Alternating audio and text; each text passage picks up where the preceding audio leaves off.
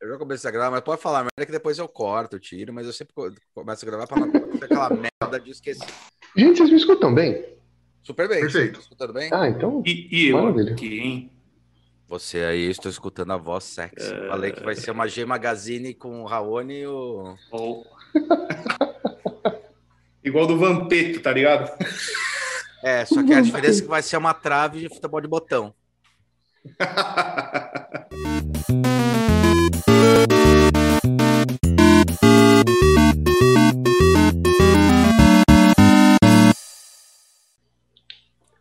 Olá, meu nome é Hulk Janelli, sou professor universitário, design de produtos, sócio criativo da Atom Studios, youtuber, podcaster e participante aqui do nosso grupinho colegiado, que é a Deep mais a Atom.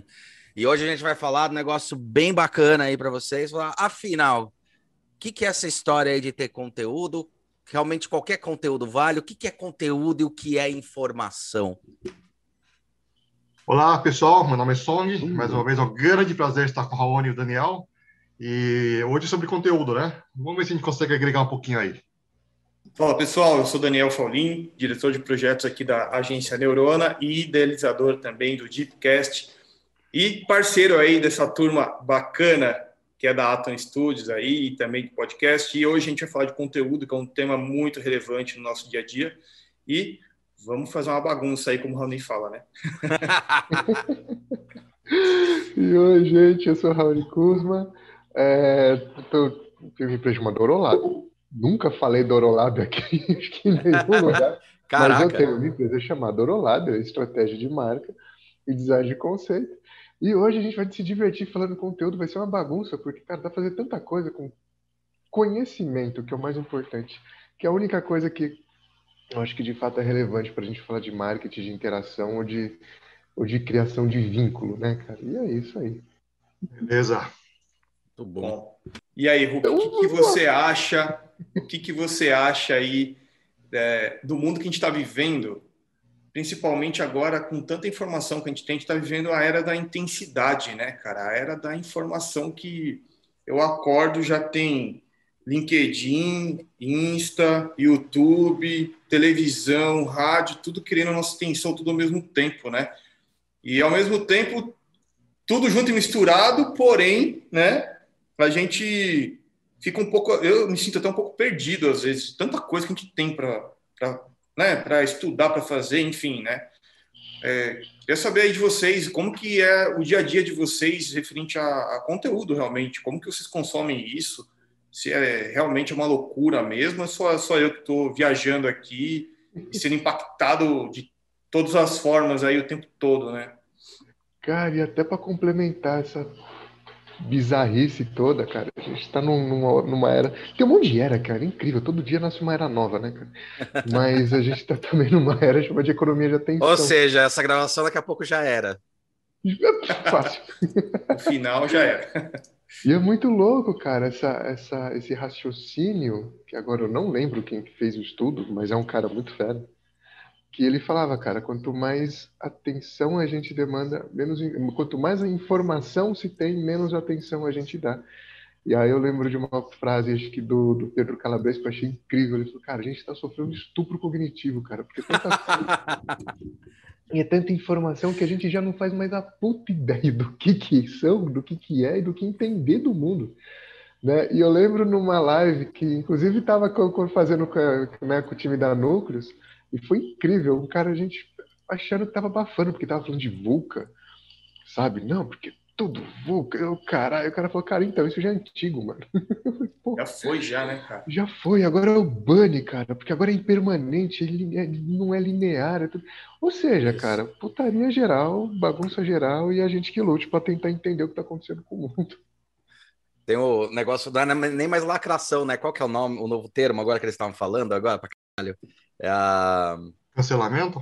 Não, não é cancelamento, é um outro termo. Já passou? Nossa, Já passou, cara. fora. Já foi. É já. outra coisa, a mulher que tá lançando aí, puta, pior que eu tava ouvindo, tava rindo muito, cara.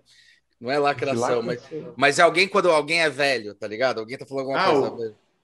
Pode falar aí. Cringe, cringe, cringe. Cringe, cringe, é Cringe. cringe. É. Todo mundo aqui é cringe, sacou? Só do de... E cringe é vergonha alheia, cara. Tipo, é isso, sabe? E daí tá tudo virando cringe. A única coisa que eu tô achando legal de virar cringe é o pessoal da década de 80. Agora, finalmente, estão reconhecendo que aquela época era cringe, porque aquilo lá era cringe, né? Então tá sendo assim, porra. Cara, eu acho que é assim, né, meu? Eu acho que existe uma confusão. Informação a gente sempre teve de porrada, de lotado, sabe? Uhum. Sempre teve muita. A questão é que a gente tinha poucos canais para conseguir acesso. Ter acesso essa. Eu acho que a gente sempre teve, agora tem essa questão da, é, da quantidade de fontes de informação que você tem. Antes a gente tinha, ó, quando eu fiz o mestrado lá, vai estar terminando 2017. Saiu uma reportagem é, nos Estados Unidos, no meio daquele ano lá de 2017, saiu uma reportagem na. Não foi na CNN, acho que foi na New York Times, falando que pela primeira vez na história, realmente a televisão perdeu o status de primeira tela. A primeira tela é a tela que a pessoa mais enxerga, né? Mais vê, o, quando fala sobre o público geral, tá? Para não ficar falando assim, ah, só quem tem grana. Não, aí é mundo, né? Quando a gente fala todo mundo, todas as, as classes uhum. sociais. Uhum perdeu esse status de primeira tela para os celulares, né? Só que é engraçado, porque televisão é um negócio fixo, num lugar, num espaço. O celular está em todos os espaços e todos os lugares. E você abre pequenas Sim. janelas de informação e tal, né? E você não está vendo a mesma informação. E na TV você estava vendo a mesma informação. No máximo, sei lá, tinha 140 canais. Se a gente achar 140 canais muito, ou 500, cara, hoje a gente tem sei lá quantos ao quadrado Infinito. canais. Infinito. Só de YouTube, Song, eu sei que tem algumas informações. Quantos canais de YouTube tem mais ou menos, cara? Putz, cara, eu, eu aí me foge, mas eu sei que no Brasil, a última vez que eu vi, tinha mais de 4 mil canais com mais de um milhão de seguidores. Porra, 4 mil canais, velho. É com mais de um milhão de seguidores, tá? Mais de um milhão de seguidores. É, 4 mil canais com mais de um milhão de seguidores, ou seja, a gente nem tá nessa conta. Não, ainda não, ainda não. Foda. Hum, ainda um não. dia de chegar lá nessa conta. É. Bizarro, cara. É. Mas pensando é. do ponto de vista é, do, do consumidor, do usuário, aquele que consome o conteúdo, né? E realmente está tá tendo muita informação hoje em dia e você fica até confuso com relação ao foco que você, onde você vai, vai seguir. Né? Então, isso realmente é uma coisa com complicação. Eu posso falar um pouco do meu, do meu ponto, tá? O que, que eu é, procuro seguir? Procuro seguir primeiro o autor, né? O autor que, que gera conteúdo. E, e desse autor procuro também segmentar o conteúdo, filtrar o conteúdo que ele, que ele, que ele oferece. Por quê? Porque todo mundo quer vender. Cara, todo mundo quer vender, sabe? Ah, ele tá gerando conteúdo porque é bonzinho. Meu, no finalzinho vai ter um pitch de vendas, cara. Você tem que, você tem que estar ciente disso. Então, o que, que você tem que saber? Você, ok, ele está gerando esse conteúdo ciente de que ele vai vender alguma coisa para você, tá? Isso é claro, tá? Mas ao mesmo tempo também tem que entender: será que esse conteúdo vai me ajudar ou não vai me ajudar? Será que eu preciso assistir conteúdo até o fim para entender se, que isso vai ser útil para mim? Ou vou ter que comprar o curso desse cara para entender que isso vai ser, vai ser útil para mim? Então tem esses dois lados que eu procuro prestar muita atenção, porque tudo é venda, perfeito, tem que vender, eu acho, acho que é necessário fazer. O dinheiro nasce em árvores, tem que oferecer e tem que vender depois. Só que esse cuidado que eu acho que nós temos que ter e a gente, eu pelo menos procuro sempre, sempre conseguir diferenciar entre um e outro, né? Senão cai no funil do cara e quando eu vou ver já gastei 500 mil reais aí, sem saber por quê, muitas vezes. É uma coisa que é uma coisa que é bacana, assim, né? Que você falou, o, o Sandro falou uma coisa que é legal, de seguir a pessoa que você tem mais afinidade, o que, né? Que te complemente de alguma forma aí na sua vida, tanto em conhecimento, inspiração, por aí vai. É, eu ele falando, eu comecei a pensar como que eu consumia esses conteúdos, né? E aí eu percebi que eu sou um pouco de, de não vou falar de era, que é muito tempo, mas de, de etapas, assim, porque uhum. eu comecei a escutar muito podcast, daí, mano, vários podcasts, daí eu dei uma parada, daí eu, eu sigo umas agências bem legais que fazem conteúdo bem rico, assim, sobre branding, design, etc. Daí eu fiquei na noia dos é, webinars, né, cara? Eu fiquei só no webinar, webinar, webinar. E depois, agora, eu tô voltando um pouco pro podcast, porque eu percebi que eu esqueci completamente o podcast. Então é muito louco isso, né? Porque é, o, qual foi a relação, né? Que eu gostei tanto de um podcast que eu tento consumir o máximo que eu puder dele, e eu esqueço uhum. dos outros, sabe? Uhum. E esse é muito louco. E o que o Song falou é legal, né? Porque você começa a seguir uma pessoa e ela começa a te agregar muito naquele momento e você quer, quer saber mais, né? Você vai explorando mais e mais, até que você entra no funil de venda aí e fica pobre. Mas se isso for bom. A não ser que esteja do outro lado vendendo, aí você fica rico. Não, é do, do, do, do, do lado que compra mesmo. é, quer, quer falar alguma coisa, Oni? Cara, e até para complementar essa relação, que eu acho que é isso, né, cara? É fase, porque cada hora a gente está buscando uma informação nova e, cara, a gente tem um monte de cliente que demanda, tem um monte de demanda, então, cara, se a gente não estudar todo dia um pouquinho, já é. é então. Mas uma coisa que eu gosto muito, cara, e, e assim, real, e eu uso isso como formação, como, como, não só como criação, mas como entender, assim, tipo, essa relação de absorção de conteúdo, é podcast, cara, mas é, é fazer o nosso podcast, é ter as nossas perguntas e a partir disso ter, ter gente disposta a, a, responder. E eu acho fantástico. Por isso que eu crio um monte de podcast. Eu tenho, além do, do, do Deep, a gente tem esse. Eu tenho um outro, um Beleza Autoral, que é uma série que está acabando. Vou Verdade, colocar Abril Conciso agora, ah. junto com o pessoal também da, da Atom, um monte de gente. E o que, que é gostoso disso, cara, é que a, gente fala muito isso no Deep, né, Dani? Tipo, cara, a gente tem uma aula toda hora que a gente faz, cada episódio é uma aula. Cara, a gente teve um, um, um Deep agora com o Nelson, Nelson Ursi, cara, fantástico, cara, fantástico. Então, assim, cada dia que a gente faz um, cria, o Goku cria algum tipo de conteúdo, cara, é um aprendizado único, assim. E daí eu acho, eu acho legal perguntando o negócio do Nelson, porque eu fiz, né, o podcast com o Nelson, né? E é. provavelmente foram duas discussões totalmente diferentes entre uma e outra, né? E daí eu caio também naquela relevância, sabe? Eu acho assim, o que, que aconteceu com a internet? O que aconteceu? As faculdades também estão caindo muito por terra. Uhum. Quando a gente fez o podcast agora com a Paula Belfort, né, Song? Teve um negócio muito uhum. legal, porque ela era educadora e foi uma pessoa que eu queria muito trazer para dentro, porque ela era uma educadora, uma pessoa que trabalhou com isso, trabalhou também fazendo, é, indo nas faculdades, dando nota do MEC, ela trabalhou como essa delegada aí, tem um outro nome, não é delegada, é uma representante do MEC, né?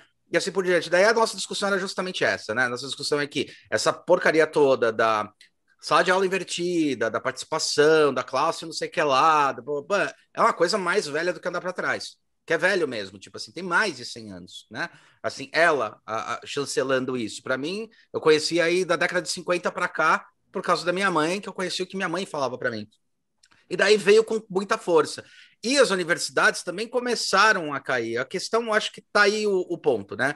Você tem uma coisa que é um falso conhecimento, né, dessas informações, desses dados, que está dentro do livro. O livro é muito fácil. Cara, na boa, quantas pessoas você pega passando informação falando, nesse livro eu li, ó, segundo o autor tal, e você vai lendo fala, cara, qualquer um poderia ler, falar sobre aquele autor e expressar o que aquele autor havia uhum. comentado. É fácil fazer isso. É fácil, vírgula. Você lê, você interpreta e você volta, né? Tanto que a estrutura de um de uma pós, a estrutura de um TCC até é menos, é, é menos, é menos, né?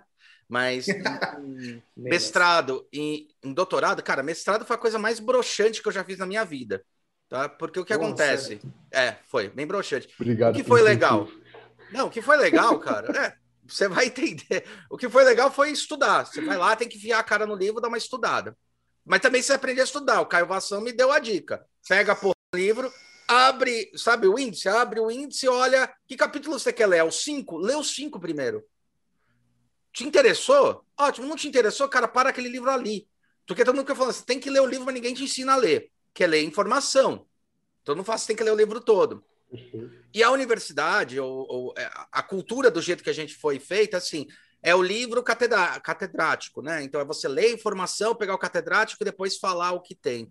E tem uma informação que é uma informação que canais de YouTube, que a gente gera, o que vocês geram, que vários canais geram, que é, que é a, a, informação com inteligência. A informação com inteligência, assim, eu peguei aquela informação, absorvi aquela informação, eu reentendo ela e falo como ela se comporta dentro das ações que eu tenho que fazer, ou do meu trabalho, ou do meu coisa. Acho que é, esse é o principal ponto, porque ler livros e falar sobre eles, pô, cara, é, não é que é fácil, tá? Tem gente que faz isso, não é que é fácil, mas é simples. Você tem o conteúdo, é. você está pisando no local seguro. A discussão que eu tenho justamente com a universidade, com as coisas da universidade, é assim, cara, tá todo mundo, eu, você, o Song, você, Raoni, Paulinho, criando, gerando conteúdo e criando tendências, e várias outras pessoas criando tendências, criando movimentos, criando acontecimentos que são parte da estrutura histórica do, da humanidade. Né? A gente é um pedacinho, mas está fazendo. É. E os livros são o quê? São descrições das estruturas históricas, né? E daí as pessoas assim, a academia fica muito mais que livro que foi, não interessa que livro que foi. É quem é essa pessoa, o que, que ela chancela, o que ela não chancela. Dentro disso, foi aí que a gente começou a descobrir uma coisa, e foi uma sacada que o Song teve lá atrás, há quatro anos atrás, que ele falou, cara, como é que a gente pode pegar informação? Tem tanta gente ganhando dinheiro com informação, e a gente conhece essas empresas, é Google, é Disney, é um monte de empresa ganhando com informação, principalmente Google, né? A Disney se reinventou, ganhando com informação, e como é que essa informação, então, ela, ela tem um valor, e qual o valor que tem essa informação, né? E aí a gente começou a construir uma ideia que foi: vamos pegar os canais de YouTube e vamos passar o conhecimento tácito que a gente tem, a experienciação que a gente tem. E daí eu acho que sai da sombra, sai daquela necessidade que é um cartel complexo, né? Que é tipo, como eu vou publicar um livro? Conheço tanta gente que deveria publicar um livro, e eu conheço tão, tanta gente que não deveria publicar um livro que publica, que, tipo, é lamentável. E o Song veio com uma coisa falando assim, cara, grava suas aulas e põe, porque, pô, se você dá aula, que nem vocês, dão aula em universidade, em palestra, cara, porque tem gente que tá ouvindo. Será que mais gente não quer ouvir? Isso aí não é importante, porque afinal, quanto instituições, as instituições, elas ganham dinheiro com você vendendo o seu conhecimento. Perfeito, isso eu não estou falando nada de errado. Tem que ganhar dinheiro com conhecimento, não tem nada de errado disso e vender o conhecimento, né? E daí ele falou, cara, vamos começar então a usar os canais, tipo YouTube e tal, para divulgar. Quais são os resultados disso tácitos? Né? Falar, ah, você fala, fala, fala, fala, qual o resultado? Né?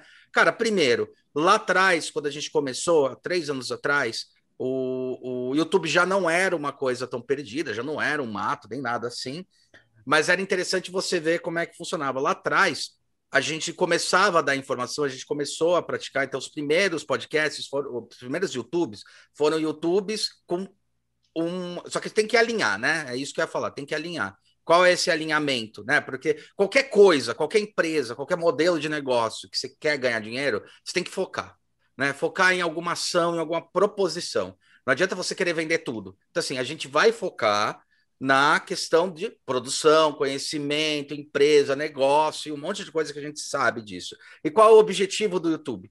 O objetivo do YouTube é sair de uma vez por todas, que esse era o grande objetivo, né? Sair desse universo lacrado, dessa coisa que é o design vender para o design. Que é muito engraçado. Como a gente. Não é que eu acho que a gente perdeu o controle, eu tenho a sensação de que o mundo ficou maior porque a gente percebeu isso, não porque a gente quis. Então a gente vive muito numa bolha. Eu vejo quando eu dou aula para alunos é, do primeiro semestre e é, que nenhum deles conhece Questunó, por exemplo, que hoje em dia é uma é, é Porra, é uma empresa que é cresceu para caramba. E eu, né? e eu sou o é. professor que fui o fundador e ninguém conhece. Questunó, não conhece é, nem a Questo, nem a Nó, nem o, o, o a Yang. Tati Designer. Tati, Ana Couto. Ana Couto. Não conhece. Só que a gente. É Fernando Prato, não conhece. Fernando Prato. Só que a gente vai, assim, em festa tal, você vai encontrando esses caras. Eu falei, cara, que bolha que a gente tá nascendo. Porque então eu comecei a pensar, que porra é uma Fernanda Couto? Que porra é uma Questonó? Que porra é uma Tati Design? Que porra é uma Atom Studios? Não é nada. Uma Faulin. Para eles não é nada. Então, por que que isso está acontecendo? Porque a gente está vivendo nessa bolha. E essa bolha, ela faz parte de uma bolha que existia antes, só que agora ela é escancarada. E daí no início a gente falou, cara, onde a gente tem que vender conhecimento, onde a gente tem que reverter em dinheiro, reverter em ganho, porque é muito legal falar a nossa profissão não é reconhecida, mas a gente não se é. reconhece. Dentro disso, o YouTube ele nasce com dois propósitos. Um propósito é catequizar, mostrar para um público que é igualzinho, o industrial e quem está começando no mercado. Eles são iguais, eles não sabem o que é. Quantas vezes você não tem que sentar na frente do cliente e falar, meu, design é dois pontos. Então, assim, cara, quer saber o que, quer? é? Vai lá ver. E aí aconteceu um movimento que eu posso dizer que já gerou um dinheiro muito bom. A gente está no nosso melhor ano financeiro, eu e o Song. Que bom. Né? Considerando uma pandemia, e está quatro anos em cima disso, tá cinco anos juntos em cima disso. Que é o quê? Hoje em dia alguém vem ligar, ou alguém pergunta o que vocês fazem, a gente fala, toma o canal do YouTube, vê lá, olha o conteúdo, se te interessar, se você entender se é isso que você quer, você vem falar com a gente. Acho que agora não está mais nem ninguém mais ligando do tipo, ah, eu quero fazer um orçamento. Cara, não vai fazer orçamento nenhum. Teve até um que fez assim, eu queria fazer orçamento. e foi das colheres. Olha, ó, eu não, a gente não vai fazer orçamento. Primeiro, você vai, vai ter que. É assim, a gente tem um preço. Olha o nosso YouTube, vê tal vídeo, tal coisa. Se você curtir, é isso que a gente faz. Se você não curtir, tudo bem. Isso já reverteu em fechamento de negócios, e não é só fechamento de quantidade, é fechamento de qualidade de negócios. Não, eu achei incrível isso, porque faz muito sentido. E aí o conteúdo, você vê como que ele é, ele é rico, ele ajuda não só no processo de venda, mas também na catequização que você falou. Exato. Por, por exemplo, é, a gente está fomentando, meu, é, todo momento a gente está colocando coisas aqui no nosso blog, que a gente chama de laboratório, o Neurolab, e artigos bem ricos, assim, tipo uma redatora bem fera aqui para escrever tudo aquele, tudo que está dentro da gente que a gente não consegue verbalizar no dia a dia para os clientes, para todo mundo. E os artigos, cara, tá bem legal. E aí os clientes chegam aqui, qual que é o seu processo de naming? Como que funciona o naming? Vai lá no nosso blog, que lá tem um conteúdo específico de naming. Isso. Ah, o que, por que, que o brand no B2B ele é importante? Tem um eu mando o link lá, né? Uhum. Então a pessoa ela se sente obrigada a aprender sobre aquele assunto se ela não conhece, né, cara? Uhum. É, então, eu acho assim, que é legal, meu. É legal, e eu acho que faz muito parte daquilo que a gente foi educado, e que é aí que está a verdadeira educação. Eu lembro que meu, meus pais falavam um negócio, meu tio, que viajou o mundo todo, ele falava um negócio muito claro, e para a gente é normal isso, para minha família. É assim: você vai para Paris, estuda sobre Paris, antes de ir. Não estuda depois. Torre Eiffel, todo mundo conhece. Vai estudar Paris, vai entender por que ela, Paris é Paris. Vai entender porque a Torre Eiffel é a Torre Eiffel. Porque a Torre Eiffel é um monte de lata em cima uma da outra. Mas não, cara, ela faz parte de uma exposição universal, entendeu? Faz parte de um negócio assim. Então, cada lugar que vai, faça uma análise disso. É a mesma coisa que eu tenho que ser os clientes. Você está procurando uma empresa de design? Então vai procurar, porra, estudando. né? Não fica nessa, ah, você vai ter que comprar um negócio. Meu, como é que a gente faz unboxing hoje? Como é que a gente compra o produto? Então, da mesma coisa, como é que você vai comprar o meu serviço? Entendeu? É. Que eu acho que é isso que a gente tem que se colocar, né? E daí foi dentro dessa, dessa coisa. Então, a informação gera, sim, muito resultado nesse coisa. E daí tem essa diferença, né? Univers... As universidades ainda estão tentando fazer o didático livre, o catedrático, né? É, as universidades querem crescer, principalmente as universidades é, que estão crescendo em cima como negócio, então entendendo diferente essa história, tipo, o que, que é negócio? Eu vou fazer da educação um negócio. Fazer da educação um negócio não é você pegar e rifar a educação, né? É você realmente entender o valor do que esse conteúdo pode gerar no impacto futuro, né? É, sei lá, Song, é, só poder alinhar mais ou menos aquilo que nós estamos conversando, né? O, o, Daniel falou uma coisa bem, bem, bem bacana também, que justamente tem um blog onde você pode olhar, observar e entender o que, que eu posso comprar da Neurona ou de qualquer outra empresa de branding do segmento de, do, do Neurona. É, é que costumo falar, mas pensar mais ou menos assim, gerar, gerar conteúdo, dependendo do canal que você vai gerar, se vai ser Instagram, YouTube ou qualquer outro blog, inclusive, é, cada, cada canal tem sua, tem sua linguagem, né? Então, isso, isso é, é, é, é, importante saber poder comunicar de forma mais assertiva possível, né? É, o que que a gente costumou, o que que nós inclusive inclusive um público não vai para o outro né uma vez você tinha me falado isso. Sim é dificilmente você consegue migrar um público do outro tá? O cara que é Instagram dificilmente vai para o YouTube e vice-versa. É, alguns casos acontecem mas não são não é comum isso acontecer né? Migrar um público para o outro é, mas uma coisa que a gente precisa também pensar, que eu também sempre estou alinhando com o Hulk e também falando com a nossa, nossa redatora, com a nossa família, Isso. justamente esse, esse, esse lance de funil, tá? É, funil mesmo, funil de marketing, mas vamos falar de funil de, de conteúdo. É, esse, por exemplo, essas pessoas que vão procurar o blog do, do, do, da Neurona, geralmente é aquele do fundo do funil, né? Aquele cara que, meu, eu preciso de branding, eu preciso saber, tá bom, mas o que, que eu preciso cobrar da Neurona? Opa, tá aqui, ó. Vai lá no blog, vai lá no blog ver. Ele já procurou a agência para poder para resolver uma dor que ela tem, que é se posicionar melhor no mercado, ter um branding adequado com, com o público dela e tudo mais.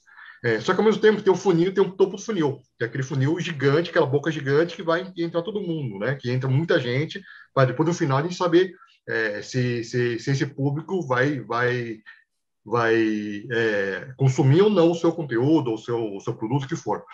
E a gente percebeu que no nosso canal do YouTube, é, Instagram principalmente, é muita gente o topo do funil. Porque, cara, não sei o que é design, não sei o que é Exato. criatividade, não sei o que é economia criativa, não sei o que design faz, então, cara, não sei, e dane-se, tá? Aí o que a gente procura fazer? Ó, peraí, vem cá. Você, tá, você visitou, de repente visitou, viu o anúncio nosso, tá aqui, ó, vem cá. Design é isso, e você consegue, e esse, essa audiência que vem começa a entender, design é isso. Legal, quero saber mais. Aí vai descendo no funil, vai, vai, vai consumindo mais o conteúdo. Então, quer dizer, é, você começa a criar consciência do, do, seu produto, do seu mercado e do, do que você é, ensina para esse, esse pessoal. Né? Por isso que esse trabalho que eu fiz com, com o Raoni é justamente isso. Fala, gente, vamos pegar o pessoal mais, mais pro, do, do topo para o meio do funil para começar a, as pessoas entenderem o que, que o da Raoni tem a oferecer, tem a dizer. Né? Uhum. Ele procura fazer esse tipo de, de coisa. Então, o Instagram é muito isso. No caso do YouTube, eu estou falando no nosso caso, tá? Acho que fica, fica mais fácil, que é o que a gente é, é, experiência, a nossa estratégia, né? É, é, a nossa estratégia. Sim. A gente percebeu que no YouTube vai muita gente de, de topo de funil, né? É, que não é, topo para o meio, que seria estudantes, recém-formados, industriais, vai muita indústria para o topo funil, que, porque sabe que, que tem uma leve referência do que é design, mas não sabe como cobrar design e como, como contratar um design. Né? Uhum, então, ele ah, entendeu, comecei a entender, aí vai descendo, vai descendo. E chega no final falou, legal, entendeu? Entendeu agora. Quer nos contratar ou não? Ah, não entendi, mas não é essa hora. Perfeito, não tem problema. Na próxima a gente conversa. Ou se não, ah, entendi, perfeito, preciso de vocês. Legal, vem com a gente. Né? Então, acho que isso, isso que, que é mais importante na hora de gerar conteúdo, né? Que, que tipo de conteúdo, que público você quer alcançar. Né? E, claro, é, eu fui da... Cada, é, só cada, cada mídia social, seja blog, seja Instagram, seja YouTube, tem o seu perfil de, de, de, de audiência, você tem que saber comunicar dela da forma mais assertiva possível para não, é, não ter desperdício, né? de recursos, porque tudo você despedir é, é, é, necessário um recurso, né? Seja capital, seja tempo, que é mais importante, que é o tempo, né? Gente, deixa eu fazer uma pergunta que eu achei super bacana que vocês falaram. Eu tô até quieto aqui porque eu tô adorando ouvir vocês. Você tem que falar alguma e... coisa também. Mas assim, como é que vocês pensam a estratégia do conteúdo, pensando que ele tem que, de certa forma, não só encantar, ou não necessariamente só converter, porque também a gente, o, o legal do conteúdo ali é, é, fazer essa, essa tomada de consciência, e essa tomada de consciência é quando o, o cliente ou possível cliente ou o topo do funil transforma a opinião em conhecimento, porque hoje, né, principalmente em faculdade, a gente vê muito isso. Uhum. Ah, eu acho, eu sei, eu sinto. Né, e a gente confunde muito opinião com conhecimento. Eu lembro que eu vi uma, matéria da BBC falando, de certa forma, deixando muito claro, falou assim, por que, que a gente é tão burro? Porque a gente confunde opinião com conhecimento e a gente acha que a gente acha de fato uma verdade universal. E aí a gente começa a quebrar esses paradigmas e montando, mas tudo isso tem que ter estratégia por detrás. Né? Tem que ter um, um, um, conceito claro, uma proposta de valor clara, para que isso possa ser traduzido em mídia, para que isso também possa ser adaptado em diversos canais diferentes porque, como você falou, né, nem todo mundo que está no LinkedIn vai para o Instagram ter algum tipo de conteúdo específico. Então, como é que vocês pensam a, a criação do conteúdo, entendendo as complexidades de canal, entendendo a complexidade de público e, principalmente, entendendo o desejo de resultado que vocês têm quando vocês criam? Pergunta daqui 10 anos. Tô zoando. Não, tem um negócio que o Song sacou, cara, que foi uma coisa muito importante. Quando a primeira coisa foi sacar, né, essa história. Qual era o objetivo também da, do YouTube, né? O objetivo do YouTube era passar esse conhecimento e abrir esse leque, quer dizer, tirar o designer e ficar brigando com outros designers, porque aí vamos falar sobre negócios. A coisa mais é, não legal que acontecia no mercado era um escritório tentar roubar o cliente do outro escritório, e isso acontecia porque aquele cliente entendia que queria design, então quando você pegar um, um cliente grande como uma Natura, que entende o que é design, você pega outras empresas, o Faulim deve ter empresas grandes que entendem para que, que serve design, o que, que é design, o que, que precisa. Os outros falam, puta, é esse cliente que eu quero. Então as pessoas não estavam querendo o cliente, estavam querendo esse conhecimento da pessoa saber que cada hora que eu penso é, é paga por esse setor. Fala, tá, mas então como é que esse cliente entendeu o que era design? Por que, que grandes empresas entendem? Porque grandes empresas são, é, é, são empresas que já sofreram e tem pessoas lá dentro grandes que ajudaram a converter e a entender toda essa estrutura, né?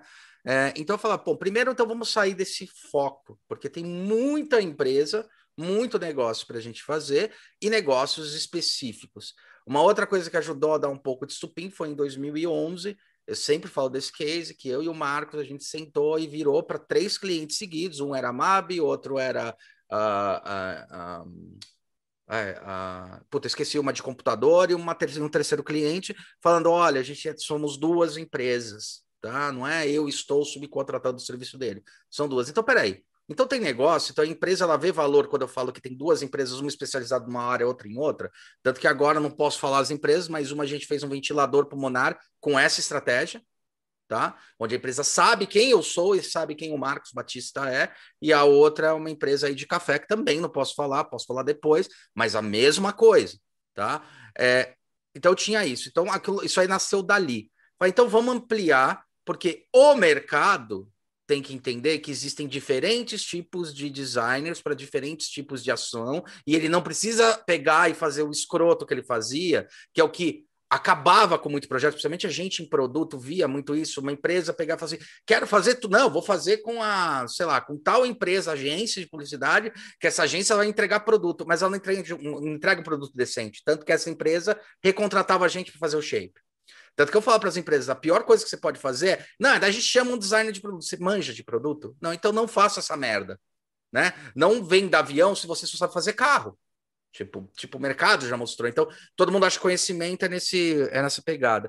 Aí o Song sacou do, algumas coisas que foram legais nessa estratégia. É assim, não necessariamente você precisa, numa informação de Instagram, você precisa direcionar ou fazer um conteúdo exclusivo para Instagram, um conteúdo exclusivo para YouTube, um conteúdo exclusivo para podcast. O que você precisa fazer é direcionar.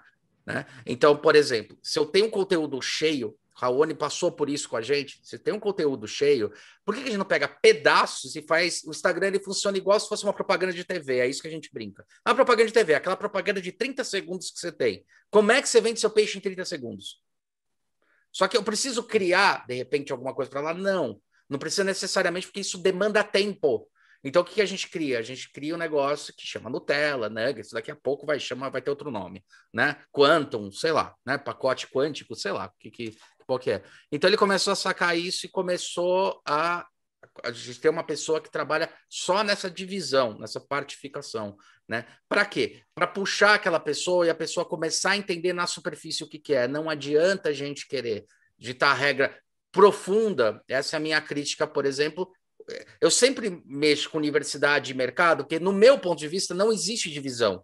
A universidade é a mesma merda, tá? Na universidade você aprende a fazer a sua profissão, no mercado você exerce. Só que na universidade tem que aprender a exercer também né? Como no na fora você tem que aprender a fazer. Então, o que a gente percebeu é que não adianta ficar é, criando, é, é, é, é por exemplo, conteúdo ou tentando fazer coisas se você, bom, resumindo, porque agora me perdi um pouco só na lógica, mas resumindo, o Song ele sacou essa história, então ele sacou que criando conteúdo de duas horas sobre uma conversa densa, interessante, poderosa, a pessoa talvez não queira ouvir aquelas duas horas, mas qual é o pedaço que pode chamar atenção? Então a gente divide em pequenos pacotes de informação.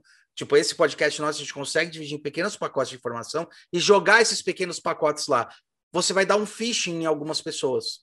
Puta, gostei disso. Peraí, deixa eu ouvir inteiro. Ah, gostei disso, deixa eu ouvir inteiro. É justamente esse ponto. Então, ó, isso aqui é um pedaço de um negócio maior. Quer saber mais? Vai ver o maior. Não quer saber? Tudo bem.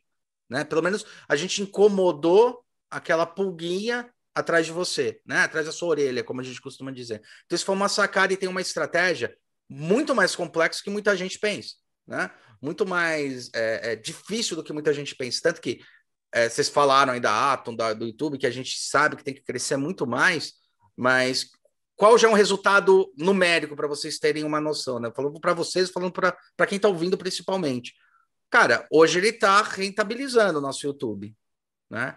E fala, puta, legal. Mas rentabiliza bem? Cara, o nosso ticket médio é um dos tickets mais altos que tem. O que, que é o ticket o CPM, médio? O CPM. CPM. Né? Desculpa, CPM. o CPM. É. Uhum. Por quê? Porque a gente focou. A gente tem pouco público, mas a gente ganha, às vezes, com talvez um canal que tem que ter três vezes, três vezes mais, não, 20 vezes mais do que a gente tem de público. Então, quando você começa a olhar a conta, começa a olhar a internet, começa a olhar isso, você fala: ah, a internet está ficando prostituída. Cara, é informação. Se eu quero passar um negócio de fofoca, eu amplio muito mais, e eu também tenho todo um trabalho para fazer isso, mas eu amplio muito mais e tenho toda uma estratégia. Se eu quero fazer focado, vai ter menos gente? Vai ter. Mas, meu, a qualidade, inclusive, do pagamento em cima disso é maior. Então, isso a gente está percebendo. Não é tão. É, é muito ruim, uma coisa que tem que tomar muito cuidado é, na questão da informação é achar que, tipo, ah, todo mundo então pode fazer no YouTube e se perdeu. Não, os jornalistas já vinham falando isso. Né? Falar, cara, não adianta, o que, é informação, o que, que não é informação? Como é, que você, é, como é que você constrói isso ou não? Então, responsabilidade de informação é sempre de quem está falando, é sempre desse emissor do sinal, né? Quando a gente fala de teoria da comunicação, emissor, receptor, canal, então vai muito nessa base, né? Então a gente vai entregando pacotes de tamanhos distintos até chegar no final do funil e é, ainda nem final é assim a ramificação da ramificação do funil, que é o podcast que a gente faz, que era uma coisa que eu achava que não ia dar tão certo, né?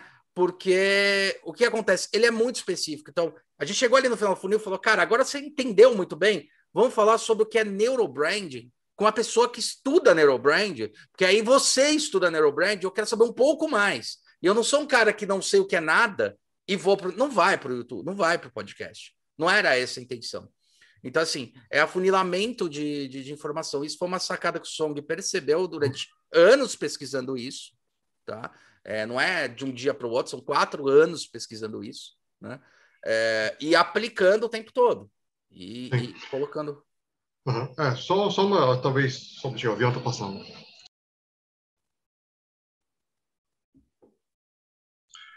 É, só para só o público entender o que, que essa linguagem CPM, o que, que vem a ser, é, CPM é custo por mil visualizações, tá? É quanto o YouTube paga para você por mil visualizações, né? Então, quanto mais... É, e como é que ele vê esse número? Então, quanto mais qualificado o seu canal, maior é o CPM, mais o YouTube paga por mil visualizações, tá? E por que que paga melhor a gente do que outros canais? Porque o nosso canal é muito focado, é muito específico, né? Então, é, não sei se o pessoal tem, tem costume de, eh, de olhar nosso canal, muitas vezes tem propaganda de ferramentas, tem propaganda de faculdades, né? tem propaganda de máquinas. Então, é um público, é, um, é uma, são empresas que pagam mais para poder é, expor sua marca em canais mais específicos para aquele nicho deles, tá? Então, por isso que, que paga melhor, melhor, melhor, melhor, no nosso caso, nosso canal, tá? Uh, só pegando um gancho do que o Raoni estava dizendo, acho que, acho que um ponto que é importante que o Raoni falou é assim, como fazer com que as pessoas descubram seu conteúdo, né? Acho que uma coisa que é grande desafio hoje em dia, porque o Paulinho já falou, ah, tem tanta demanda por atenção, tem tanta coisa para poder é, você olhar, tem todo, toda hora está saindo é, anúncio, propaganda de, algum, de alguma coisa que muitas vezes tem relação com o que você gosta, né? Então, acho que esse é o desafio, desafio de todos nós que geramos conteúdos. Né? É, como fazer com que as pessoas descubram os, o nosso conteúdo e, mais importante ainda, pessoas relevantes, pessoas que tenham a ver com o nosso conteúdo. Né? Não adianta ser uma, é, um churrasqueiro e meu conteúdo começar a aparecer para pessoas veganas ou vegetarianas. Né? Então, isso que é o grande desafio que nós temos hoje, poder realmente ter uma audiência qualificada no nosso conteúdo. Né? Muito bem. E, cara, isso faz total sentido, né? Porque, é o que eu falei antes do nosso, do nosso bate-papo aqui, como que as coisas, as pessoas muitas vezes estão é, muito no raso, né? E aí uhum. tem como a internet, né? Tá, uhum. Tem todo mundo tem acesso à internet, à informação, a qualquer tipo de informação. E aí o Clubhouse veio ali, né? E aí eu fiquei ali mais ou menos um mês ali entendendo como funcionava. Você via de tudo ali. Desde uma informação bem baixa, básica, rasa, até conteúdo super, super profundo de nanotecnologia que não está entendendo nada. Uhum. Mas tinha. E uhum. tinha público para isso. Né? Uhum. Então, acho que isso é bacana. E aí, Song, isso que é bacana, né, cara? Quando a gente acerta a nossa linguagem, né? A informação que a gente quer transmitir, e isso é reconhecido lá na ponta, isso é fantástico, porque está, né, tem um valor para alguém e de alguma forma isso acaba rentabilizando né, para vocês e, tra e, trazendo né, energia nova para vocês fazerem mais conteúdo. Uhum. Né? Uhum. Sim, Isso eu acho que é bacana. Uhum. Sim, é, uma coisa, um ponto, um ponto que você tocou com relação ao conteúdo ser raso.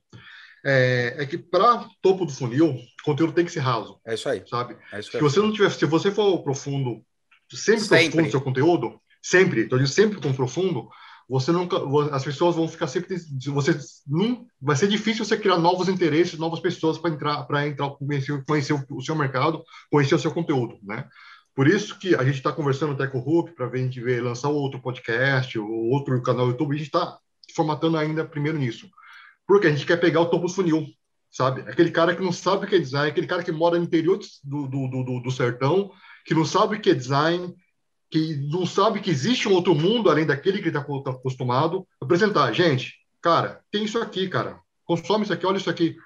Mas você começar a falar sobre, sobre sei lá, é, é, é, biomimética, é, esses termos assim que é comum no nosso meio, ele vai falar, cara, que negócio é esse? Sai fora, cara, não sei que bicho é esse não.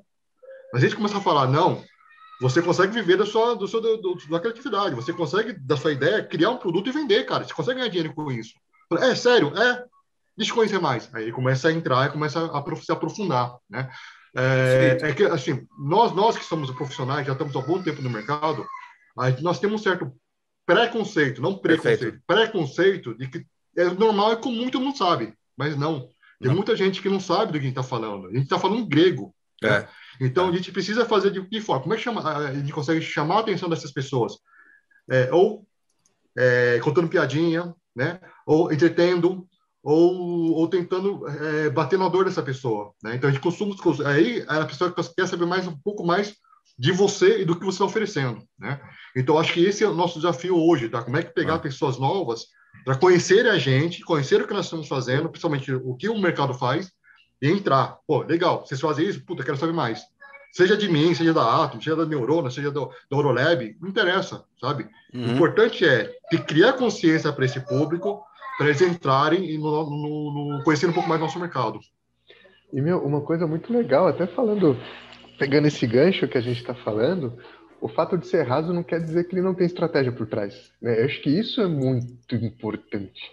Cara, o nível de conhecimento que você precisa ter para passar algo simples, né, didático, mastigado, gerar interesse, ser aplicável, é muitas vezes mais complicado do que você literalmente vomitar um conteúdo que a gente já está vivendo no mercado há tanto tempo, é. que tem a sua profundidade, né? E que aí você começa a perceber legal, cara, de todo o universo que tem, é um teco de gente que vai olhar para você e falar, cara, você é incrível.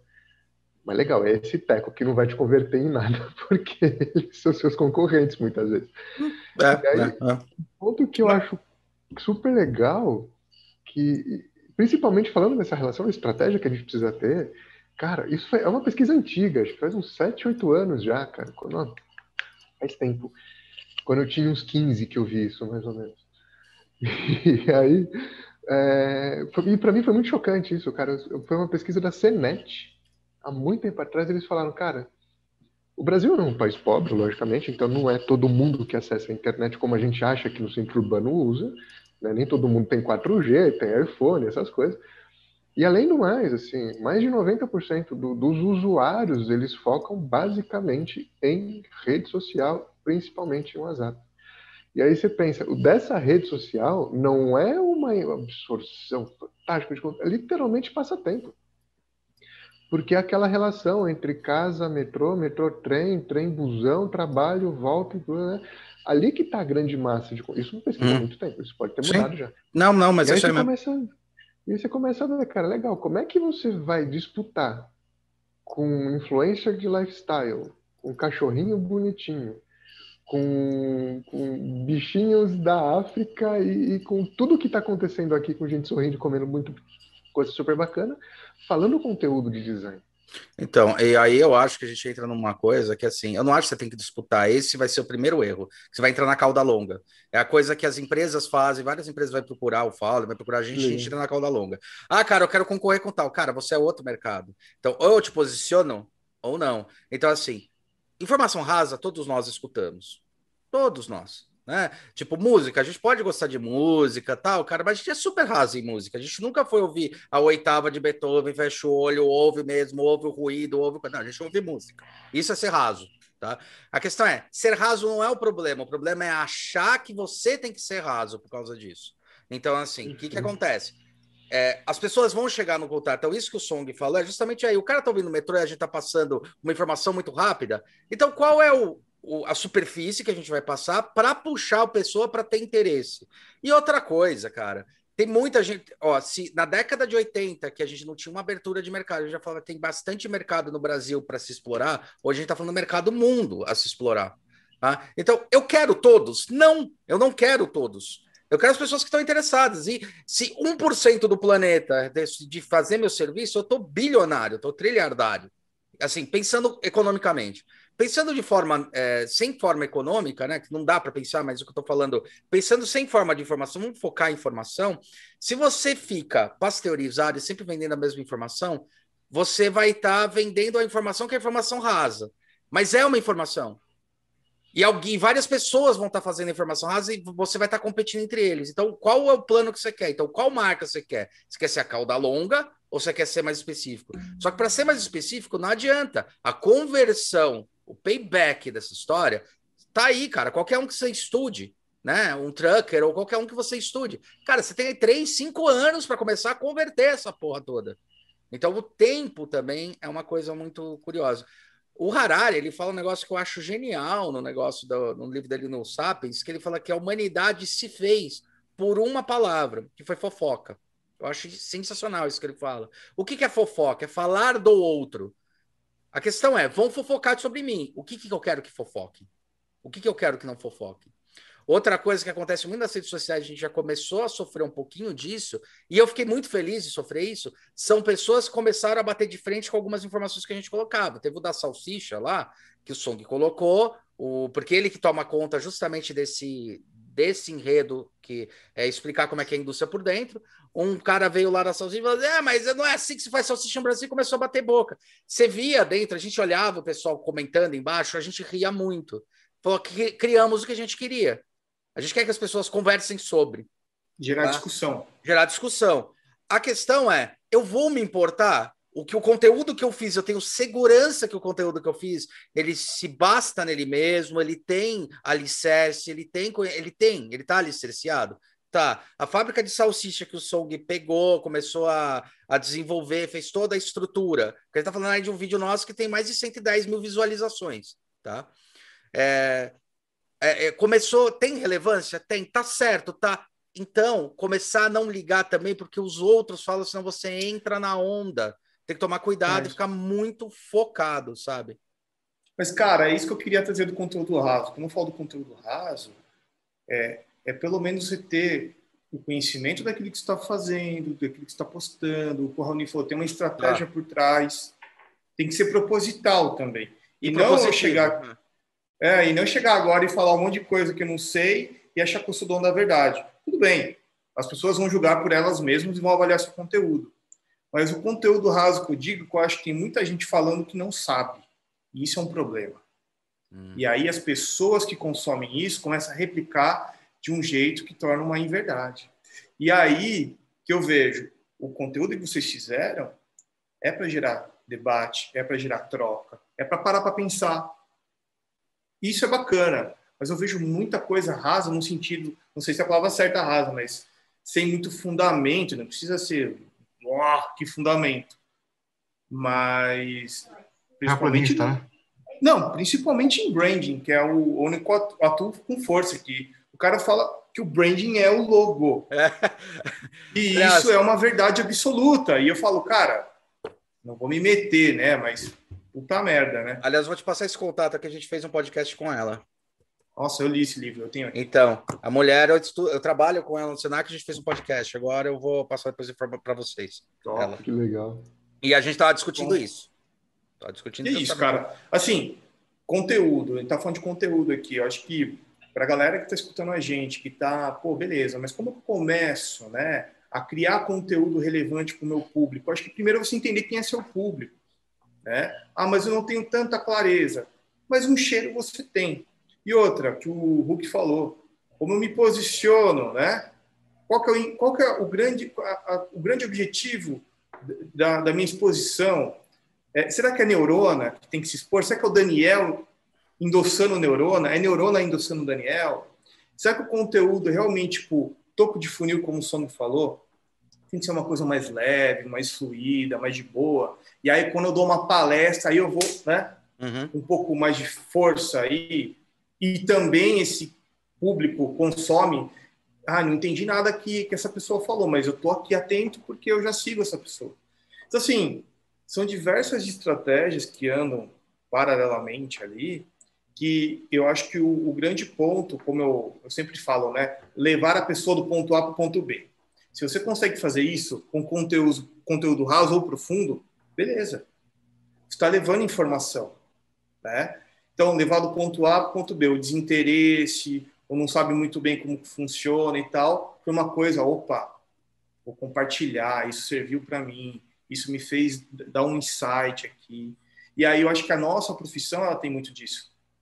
Eu estou trabalhando agora com uma empresa de petróleo. Nunca uhum. trabalhei com uma empresa de petróleo. Uhum. Eu tenho que estudar mercado, eu tenho que estudar como ele se comporta, qual é o tom de voz dele, onde que ele quer chegar. E aí você olha os concorrentes, todos são, meu, iguais ou piores. Sim. Em termos de, de, de brand mesmo, de marca. E aí você fala, porra, por isso que o cara está aqui, porque ele está numa vibe aqui, ele está num, é, no, no, mercado uhum. que todo mundo a, a, a, base dele é esse. A referência dele é esse. Opa vamos dar um salto acima? E aí quando você dá esse salto acima fala porra mas será que eu preciso? Claro que você precisa. Porque nas pesquisas de imersão em todo bate-papo você quer chegar aqui no ponto B. Você está aqui no ponto A você quer chegar no ponto B para você chegar aqui você precisa fazer algumas mudanças estratégicas de marca, conteúdo, tom de voz. Então, é, é importante a gente entender um pouco disso também, porque nossa profissão é muito legal, porque a gente tem esse poder de decodificar né, toda é, é, essa necessidade de um público, de pessoas, de empresas, enfim, e, gerar algo que seja relevante. E aí, quando a gente está falando de conteúdo, é conteúdo para o meu cliente, conteúdo para o cliente dele, é conteúdo para um case que eu estou fazendo que eu vou dar em aula, né? Sim. Então, cara, é muito louco isso, né, meu? É, o, uma coisa que, que acontece muito quando eu vou dar. Uma vez eu estava dando palestra num colégio, eu sou bastante convidado para dar palestra em colégio, principalmente pelo IED. Aí eu tenho que. É, e a FAP também me chama, o IED também. Mas para ir lá no colégio falar com os alunos, teve um aluno que perguntou quando é, como é que eu trabalhava, quantas horas eu trabalhava por dia. Eu falei 24 por 7. E eu falei, qualquer profissão que você escolher vai ser 24 por 7, meu querido. Né? Se você, na profissão, não ficar se desenvolvendo e, e tentando puxar os limites, tipo, não, não tem essa. Então, é, e aí, eu até caí por um negócio que é, eu nunca concordei, agora concordo menos ainda, que é uma falácia do universo do design. Isso é uma falácia, é um erro estratégico feio. Muitos designers falam, e eu tenho um amigão que falava isso, eu acho ridículo, Qualquer um pode ser designer. Não. Desculpa. Não precisa fazer faculdade. Não. Precisa, sim. A questão é que a faculdade de design talvez não estivesse preparada para formar designers. Mas, assim, precisa fazer faculdade, sim, cara. O que, que a faculdade faz por você, por exemplo? Se você tem uma faculdade boa e profissionais bons, ela vai te ensinar como pensar, quando entender qual posicionamento estratégico você vai, de que maneira vai. Porque design é muito mais estratégia desde o início do que produto, do que objeto, do que marca. A marca é sempre um resultado disso. Então, é, isso era uma coisa bem, bem complexa que tinha, que era confundir design com desenho, e às vezes eu via próprios profissionais da nossa área falando, não, mas não precisa fazer faculdade, precisa, cara. Porque senão você está falando que quem fez cursinho educação artística vai cair no mesmo preconceito que as pessoas têm uma coisa que tem que ficar, que a gente foi entendendo o Song, também dando aula ajudou muito a entender a questão da informação e a coisa assim. Não adianta você chegar para alunos no primeiro semestre e falar como vocês não conhecem a Questunol, o Felipe Stark, a Bauhaus. Cara, eles estão na faculdade para conhecer. Por que, que você está brigando com o cara? É ridículo. Eu vejo. É ridículo. Eu terminei aqui, o cara não sabe quem é a Bauhaus. Falei, que, que, que, que semestre que ele está? Primeiro. Nem tinha que conhecer, caralho. Entendeu? É, é verdade. Assim, palavrão, né? Nem tinha que conhecer. Poxa vida.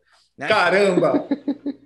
Oh, puxa, o que puxa, puxa. Então, acho que é, esses são pontos bem delicados. Então, a superfície, o raso, a gente tem que entender o raso como sendo a parte da superfície de um mar mais profundo. É simples assim. É a teoria do iceberg, né? Tudo é a é. teoria do iceberg. O que eu enxergo. Agora, o que eu vou fazer as pessoas enxergarem? Quando é raso, a gente tem que entender qual é a comunicação que tem que ter. Então é isso que o Song falou. Para a pessoa começar a entender que, tipo, peraí, então o que eu faço pode vir a ser design? Pode. E como é que eu faço para transformar isso em design? Cara, vai ter que estudar isto, isto, entender isto, isto, para entender o que você está falando. Né? E é aí uma... tem, tem repertório envolvido, é tem, vivência. Estudo, repertório. Quando eu falei do livro, eu não falei negativamente, eu falei que é muito fácil você ler e cuspir. Essa é minha crítica, e todo mundo, até alguns que eu entrevisto tal, já riem e pedem desculpa quando falo, que é questão de metodologia e método. Eu odeio método. E a gente tem um. Eu odeio o método porque o método, o que acontece? O que aconteceu com o design thinking, né? Ou qualquer coisa? É o raso. O método é como alguém achou um jeito de explicar aquilo numa linearidade animal. Só que aquilo tem que ser uma coisa que você não segue a risca, você entende. Sabe quando você tem que organizar? É, é entender assim, pensamento design não é um pensamento é, solto e a gente não vai para lugar nenhum. Não, ele é confuso no processo, mas depois você organiza ele para todo mundo entender, que é quando a gente organiza um projeto. O que é um projeto organizado? É uma embalagem finalizada, é um produto desenhado, é um site compilado. Isso é o produto final. Isso é o raso. Isso é o que a pessoa viu e como é que ela vai aprofundar. Então, a minha preocupação com metodologia e método, e muita gente está cuspindo, é que fui fazer um curso de design thinking, vou dar uma, um, um, um, curso de design thinking. Tudo bem, você vai dar uma, um curso não do design thinking, daquele método que você aprendeu. Se ela falasse, eu vou dar um curso do meu método que eu aprendi, beleza. Vou dar um curso de design thinking. Design thinking é muito maior. Ou, sei lá, é, o que você estuda aqui, a questão das marcas, o naming e um monte de coisa que está relacionada, né? É é, é como eu cheguei, é o resultado. Então, assim, é a mesma coisa que eu pegar e falar assim: vou desenhar, vou ser criativo, vou desenhar uma nova garrafa. Ele olha outras garrafas e desenha uma garrafa igual. É a mesma coisa. Né? Então você está replicando uma informação. O que você quer ser? Replicador de uma informação ou realmente construtor daquela informação? Então, quando a gente fala do raso, o que eu não acho negativo, é como eu me comunico com esse público? Porque esse público não vai saber. Você fala de design, quer falar design, eu já tive muito aluno que não sabia falar direito e que, cara, fez projeto e depois se formou e, cara, bom, e não sabia, falar problema, falava umas coisas assim, falava, cara, a inteligência não está na linguagem, a inteligência está no entendimento. Tá? Então, é, esse raso, quando o Song fala, quando você fala, é assim, tá bom, qual raso eu quero? Eu quero o raso que na hora que o cara termina não tem mais nada, eu quero que na hora que ele termine, ele fala: tem mais coisa? Tem, vai. Então você vai pegando por camadas. Esse o funil que o Song fala, entendeu? Informação rasa sempre vai ter. A questão é que você vai fazer com isso que você tem. Não adianta ser catedrático desde o início, que o cara nem vai querer saber de falar com você. Brand, que porra é essa? Eu não preciso de brand, eu preciso de um logo. Esse que é o erro, né? Você precisa de um brand, todo mundo precisa. Mas o logo é uma parte dele. Você entende como logo? Beleza, então vem cá, meu querido. O logo é isto. Ele funciona assim. Você quer saber como a gente chega ali? O logo não é o principal. Quer saber como a gente chega? Então, ouve mais isso. Ouve mais isso. Vai ter um momento que o cara vai se aprofundar. Como qualquer tecnologia, como qualquer projeto que você pega, e tem que se aprofundar para entregar relevância, entendeu? A questão é o nível de relevância que você vai entregar e a comunicação, é esse canal. E é legal que quando a gente faz isso, né, quem está vendo e enxerga, porque a gente está sendo super didático, consegue ver aplicabilidade. Isso eu acho super legal. Cara, às vezes um conteúdo de três horas você fala, cara, mudou minha vida, mas eu aplico nessa porra onde? Sim. O que, que eu quantas, faço com isso? E quantas vezes a gente é, não ouve isso ou não passou por isso com o professor, cara? Puta, o cara falou uma frase. O Léo, e esse eu tenho que falar pro Léo, o Léo do, do da No Design. Ele me falou uma frase uma vez que eu nunca mais esqueci. Ele falava muita coisa e tal, mas teve uma frase muito curiosa que ele falou. Ele falava as merda dele e tal, não sei o que lá, mas ele falou uma, uma palavra para mim que foi muito bom. Ele comentou alguma coisa comigo para eu pensar e refletir, eu falei, cara, eu comecei a bater boca com ele, falei, cara, não é meio, meio por aí e tal. Mas ele me ensinou um negócio que foi importante nesse momento, faz muito tempo. É, ele virou, sem ele saber, tá? Tô falando isso, mas sem ele saber. Ele falou, cara, o que eu sei é que você, eu já falei, você já escutou, agora você vai refletir. Saiu andando. Aí eu parei, eu falei, filha da puta, é verdade. Então, às vezes, soltar uma informação. A questão é, vocês já viram aquele Obrigado por Fumar? Que é um filme, porra, fodão, e que o cara tem a discussão sobre o sorvete, eu sempre falo desse filme que eu acho genial, porque é uma puta pensamento estratégico. Que ele é pago para falar, o cara. Para a indústria do cigarro. E uma hora ele tá discutindo com o filho dele sobre sorvete de chocolate ser melhor que sorvete de creme. E eu falei, mas eu gosto de sorvete de creme. Aí um momento ele fala, cara, eu não queria convencer você, eu queria convencer eles. Isso quer dizer o quê? Né? Que Você tem que ser na roubada? Não. Quando a gente está discutindo aqui, argumentando, eu não tenho que convencer vocês. A gente está conversando e alguém vai ter que ouvir e falar: esse é o lado que eu quero seguir, ou esse é o caminho. Isso é o, a informação superficial. A informação superficial ela tem o um direcionamento, que é esse funil que o Song falou. A gente descobriu que Instagram não adianta a gente pegar, se a informação é rápida, um minuto, vamos nos moldar a um minuto. É só ver as plataformas que erraram nisso. A plataforma que mais errou nisso foi o Facebook. Começaram a pedir, não, mas tem que ter tal coisa, colocaram. Hoje em dia, ele é uma miscelânea tão confusa que ninguém mais sabe o que o Facebook é. Instagram falou: você só vai postar em mim do celular, meu querido. Não, mas computador. Você acha que eu sou eu não fico puto? Fala, puta, eu queria pegar no computador e postar no. Ele fala: não, não. Por quê? Porque senão eu perco proposição de valor da minha marca. Tá? Mesma coisa com o YouTube. O YouTube ele vai dando seus limites, não é qualquer um que pode entrar de qualquer forma. Então, quando ele fala, você não pode ter uma, uma, um conteúdo pago, você tem que tomar cuidado com o tipo de conteúdo, vai ter que tomar cuidado com tal. Por exemplo, o YouTube tem um negócio muito legal. Sabe o que é legal no YouTube, se a gente for parar para pensar? Ele vira assim: se você fizer uma porra de uma cópia, sabe quem vai ganhar dinheiro? De quem você copiou.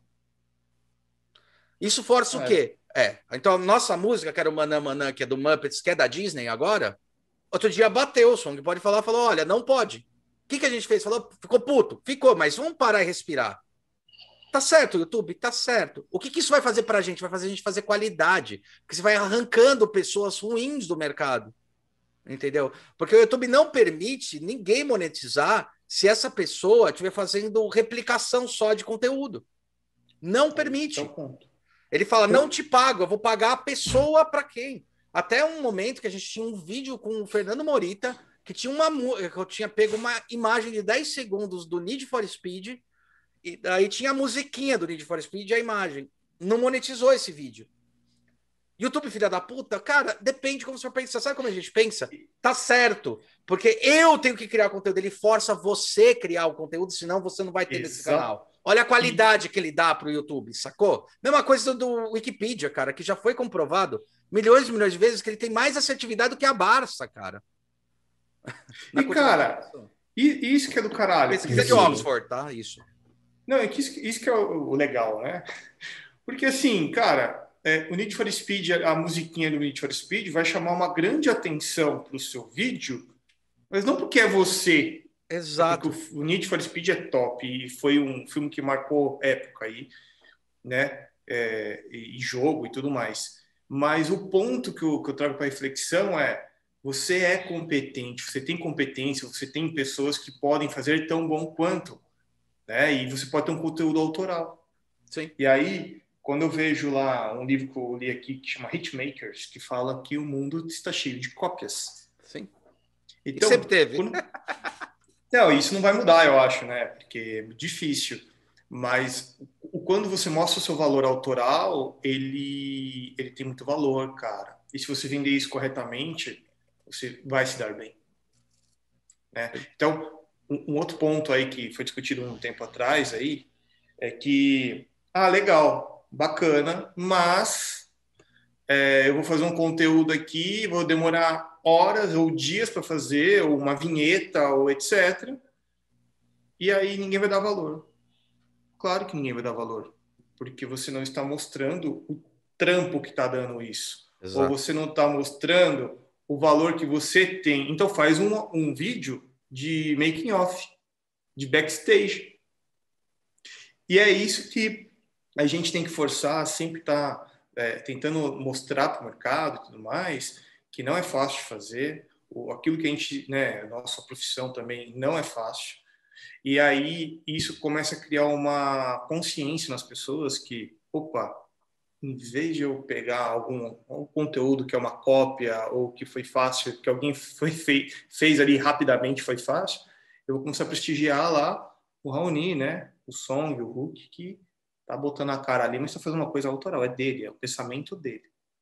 Acho que isso tem muito valor e é isso que a gente tem que tal, talvez trazer para a consciência das pessoas que é, não é o fato, ah, filha da puta, filha da, filha da mãe aí do YouTube me, me cancelou aqui porque eu coloquei uma música no Need for Speed. É, é, reverte isso em uma coisa positiva, né? Talvez se, você, talvez se, se a vida toda o YouTube deixasse, as pessoas deixassem você seguir isso, você ia ser um replicador. Né? Ah, esse replicador ia perder valor a, a, a, plataforma. É só ver o LinkedIn. O LinkedIn tem anos e anos, ele nunca perdeu valor como a plataforma de negócios. YouTube também nunca vai perder o valor na plataforma do coisa do jeito que eles estão.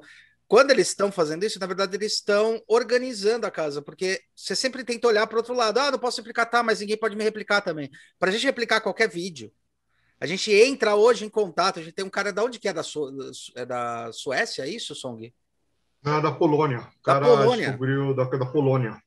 A gente falou com o cara da Polônia, falou: gostamos do seu vídeo, a gente pode replicar, a gente dá, pode. Beleza. Você entendeu?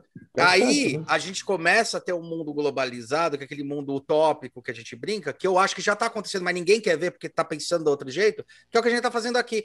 Paulinho, eu não estou nem aí, cara, se você começar a fazer produto amanhã ou não.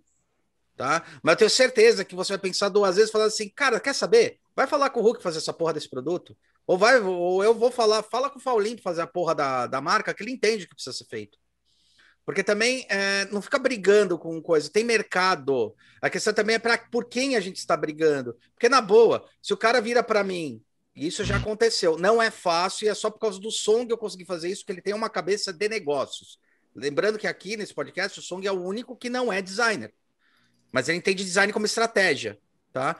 É, que virou para um cliente nosso, muito claro, o cara falou assim, mas vocês estão cobrando muito caro, eu posso pegar e pagar muito menos para fazer isso. O Song virou na frente do cliente falou assim, foi num dos baldes, não vou falar o nome do cliente, num dos baldes, ele virou e falou assim, cara, se quiser tá aqui, ó, te passo três sites, ele falou na hora os três sites de modeladores que poderiam cobrar 500 reais por aquele serviço. Falou, tá aí, você quer? Tá aí. Aí a gente vai embora, não tem problema nenhum. Simplesmente o cara fechou com a gente.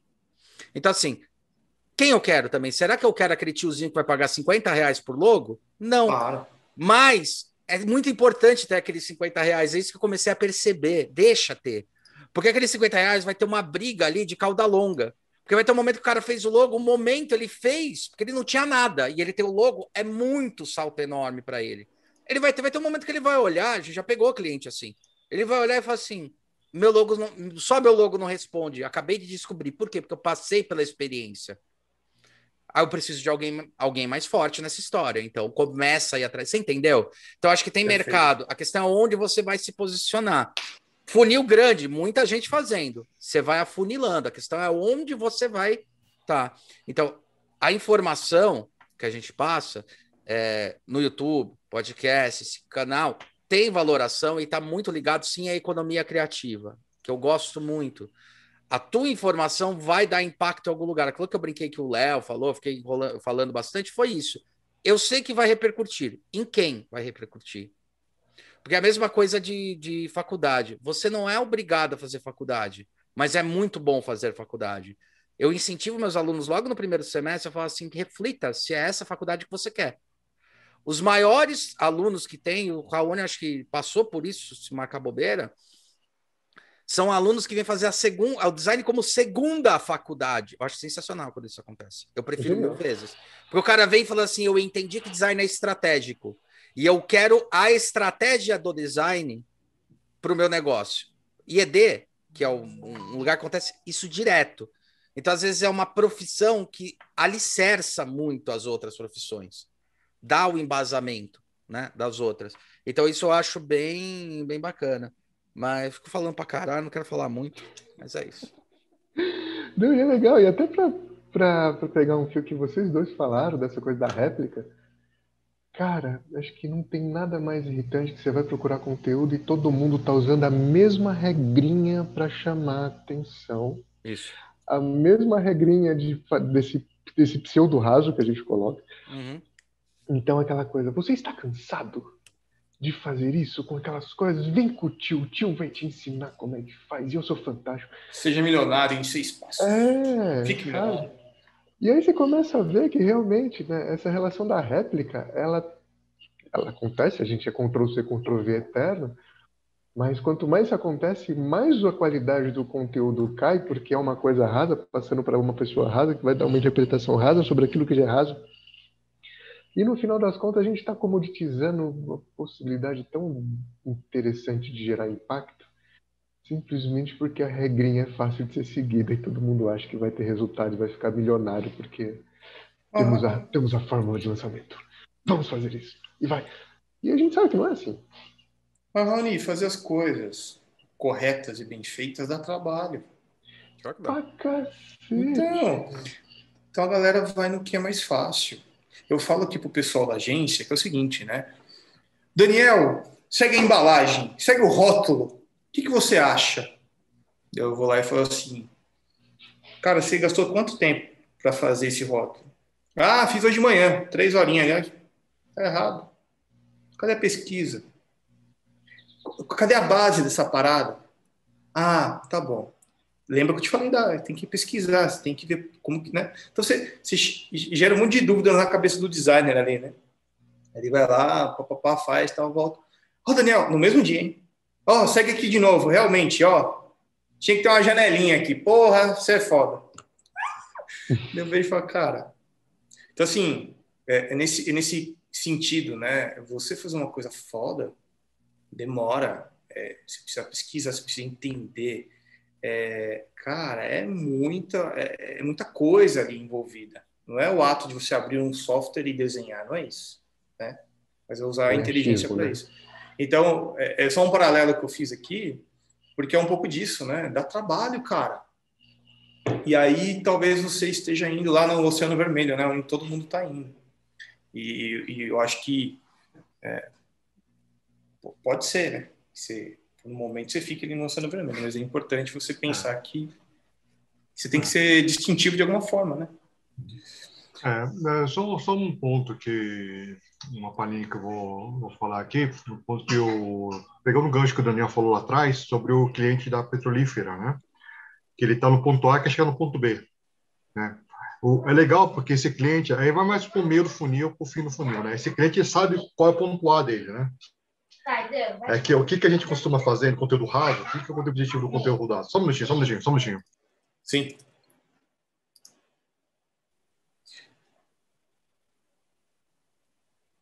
Vocês querem ter filho?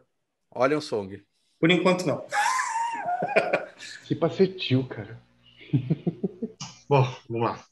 É, pegando o gancho daquele que o Daniel falou antes, o cliente querer chegar, sair do ponto A para o ponto B, é, é, interessante que ele é um cliente do meio do funil para o fundo do funil, né? Que ele já sabe qual ponto A, né? Mas o conteúdo raso está justamente para quê? Para as pessoas saberem o ponto A delas, né? Para a gente poder oferecer Legal, você está ponto A? Tá, ponto B aqui, eu estou te dando. Mas é justamente o, o conteúdo raso que a gente está discutindo é, até, até, agora, é justamente isso. Ó, conteúdo raso serve para você descobrir onde é o seu ponto A. Porque às vezes a pessoa não sabe o que é o ponto A dela. Exatamente. Às vezes a pessoa sabe que, cara, vou chamar meu sobrinho para fazer meu logotipo, morreu, tá bom. Por que eu querer contratar o brand? Não, peraí, então você não sabe o seu ponto A. Vem cá que eu vou te mostrar o ponto A. Vou tirar conteúdo raso, aqui, aqui, aqui.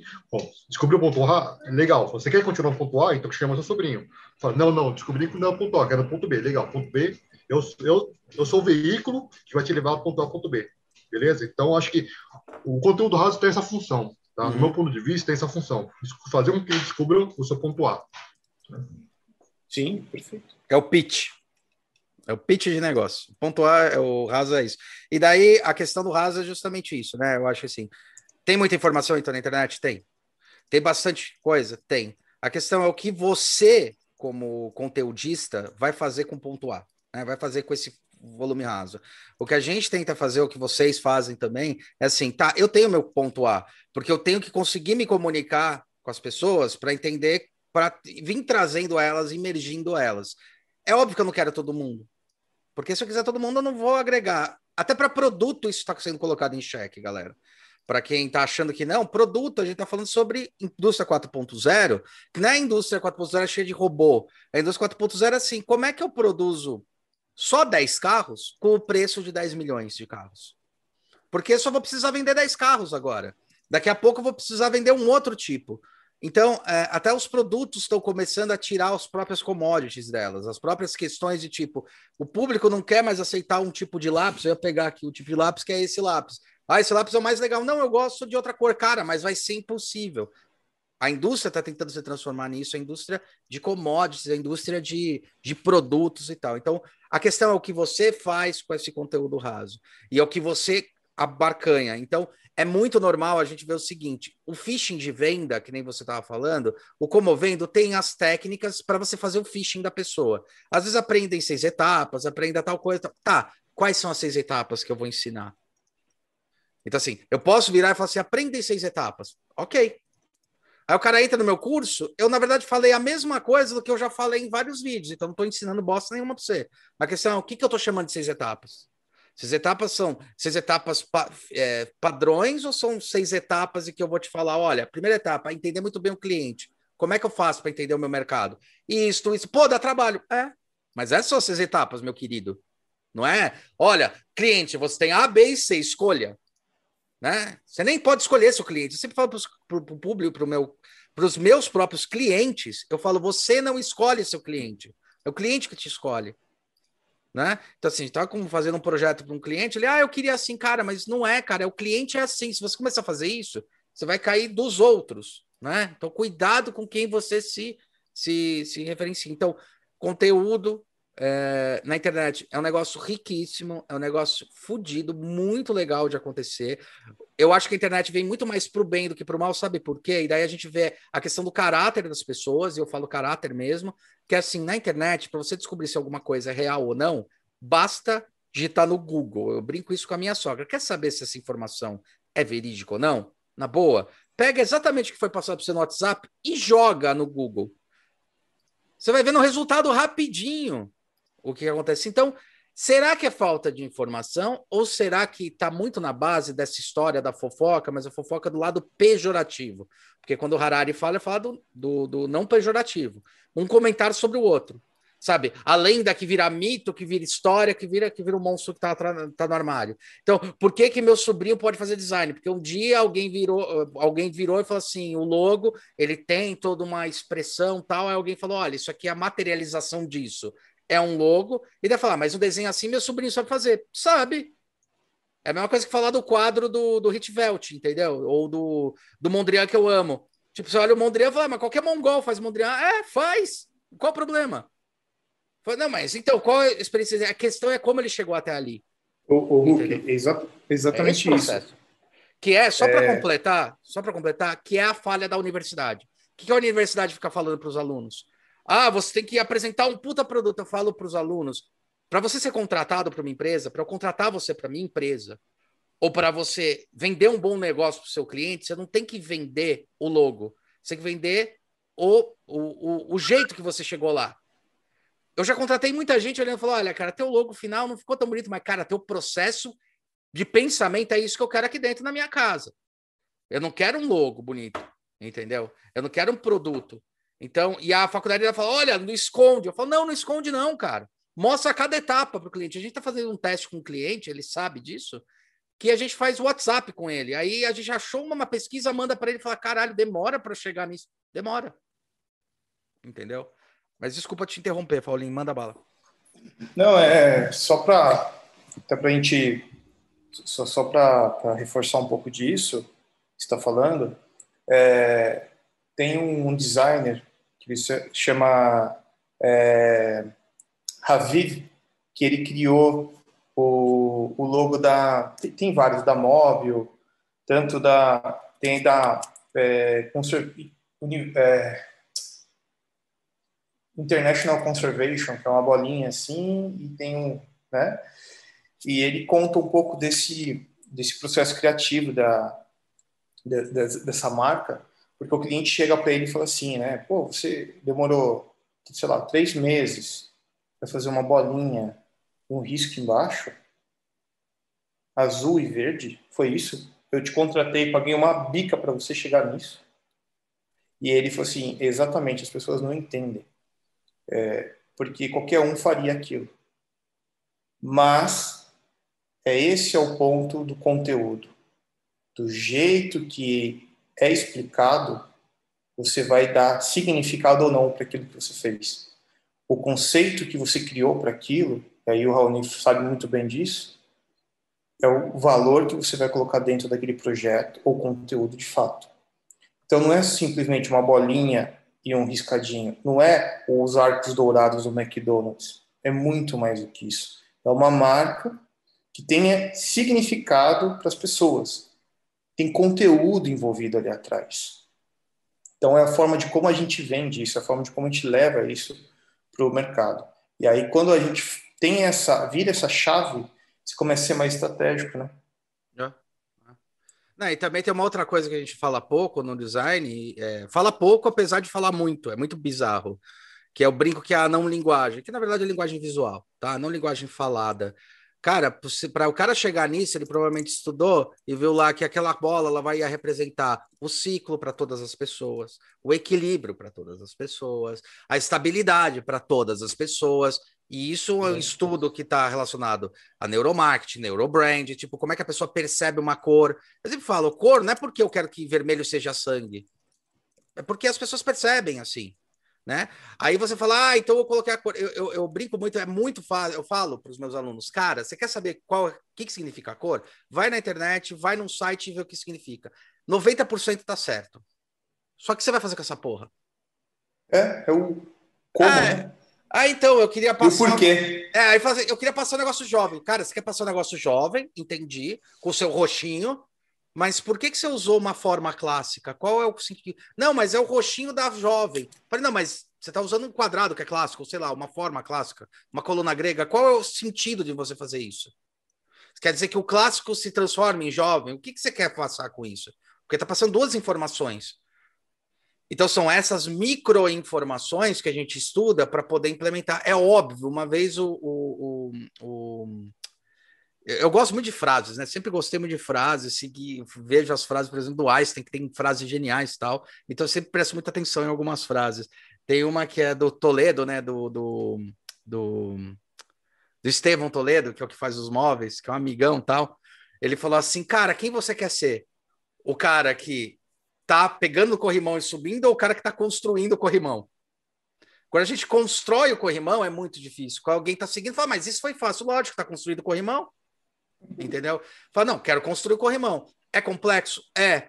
É muito mais difícil você ver uma proposição de valor, ela também demora mais tempo? Demora. Os clientes, eles demoram mais tempo para entender? Demoram. Mas quando eles entendem, não tem o porquê não. Eu lembro que é, um, um, um clássico disso, do erro estratégico, né? O próprio design tem o seu erro estratégico contido dentro dele mesmo, porque é errado falar que o mais importante do designer é você entregar o produto final. Não, às vezes é o processo, às vezes é a inteligência, parou ali, tá? Porque é só ver Shark Tank. Tem vários Shark Tanks que a gente vê, ou coisas que acontecem, por exemplo, no Brasil tal, que você vê que o cara tem uma ideia linda, maravilhosa, não execuível.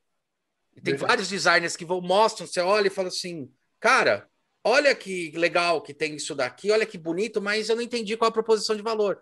E ao contrário também acontece. Para vocês terem ideia Shark Tank, a gente foi chamado para o Shark Tank e a gente declinou. Legal. Tá? Por quê? Não é o momento de fazer isso para a gente. Tá? E por que isso? Foi difícil? Foi. E por que a gente declinou? Porque não é o momento de fazer isso. Porque não tem a nossa estratégia não cabia é, o que o Shark Tank precisa. O Shark Tank precisa de um negócio, um modelo de negócio, um produto, um serviço para fazer negociações. A gente tem. Não, a gente tem inteligência, conseguiria chegar lá e falar sobre mercado, negócio? Conseguiria, mas a gente conseguiria entregar um produto? Não, porque não é essa a nossa estratégia. Tá? Então. É, é... E, essa consciência é importante, né? Sim. E é difícil. É difícil. Você negar é difícil. renúncio. É, o tempo todo.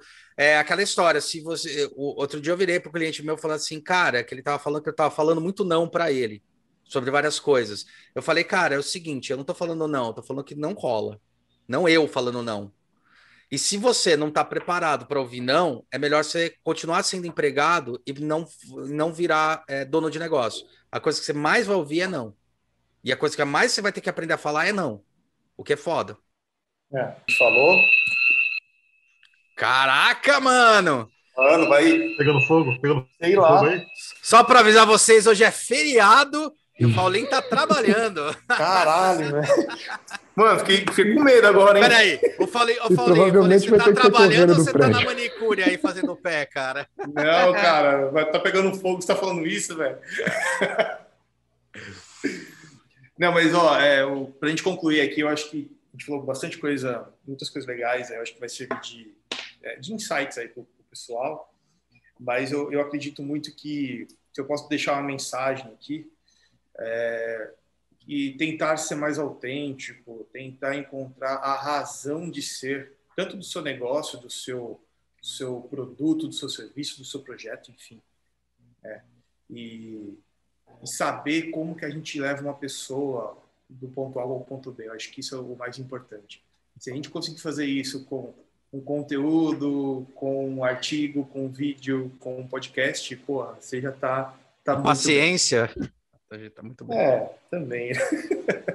Mas eu acho que levar. Eu sempre falo aqui pro pessoal: ah, fiz uma apresentação demais. Quando eu ligo pro cliente, aí, você gostou da apresentação? Ah, meu, já sabia já, né? O que era. Puta, cara, eu fico desanimado, né? Fico, Pô. Então, assim, gente, leve as pessoas do ponto A ao ponto B. Essa é a minha, é a minha mensagem, né? E é genial, porque é isso, né, cara? E para isso a gente precisa ter estratégia. Basicamente, o que, que você vai fazer, para quem que você vai falar, o como você vai falar, qual linguagem você vai falar, o que você quer de fato passar de forma clara para aquela linguagem daquele público que vai conseguir ter determinada interpretação. Então, isso é muito importante, eu acho. Que, como a gente está batendo muito na tecla aqui, dá muito mais trabalho do que vomitar conteúdo, porque uma coisa é gerar opinião, outra coisa é transformar conteúdo e conhecimento em inteligência. Bom, acho que eu fica fica nesse podcast justamente falar que não por mais por não perca sua essência, né? gere conteúdo que você acredita, é, com fundamentos, tá? Não é não é opinião, é conhecimento, é informação. Né? E acho que outro ponto mais importante ainda do que você gerar conteúdo é a forma de você dar esse conteúdo. Né? Porque muitas vezes a, a, as palavras que você usa, as frases que você utiliza, não é claras para as pessoas que estão te ouvindo. Pra, pode ser óbvio para você, pode ser óbvio para as pessoas do seu meio, mas para as pessoas que quer atrair não é não, não, não é tão clara. Então assim, a forma muitas vezes é mais importante que inclusive a informação, o conteúdo que você vai dar. Esse é meu toque. Boa. E só para fechar de vez, eu acho assim, quando você começa a se propor a criar conteúdo, é, tem que aprender uma coisa que talvez seja a coisa mais difícil, né? Que vai ter muita gente criticando e você tem que entender se aquela crítica ela é relevante ou não para você, tá? Porque na hora que você cita alguma coisa, alguma coisa, alguém vai criticar e às vezes para um lado positivo, muitas vezes para o lado não positivo e é simplesmente tem que aprender a ignorar, não deixar de ler, mas ignorar e falar meu, não é para mim e não é por aí que eu quero ir. E terminando com uma frase muito boa do Charles Harper, lá do Two and a Half Men, que ele falava o seguinte: não existe ideia ruim, existe falta de vontade de executar.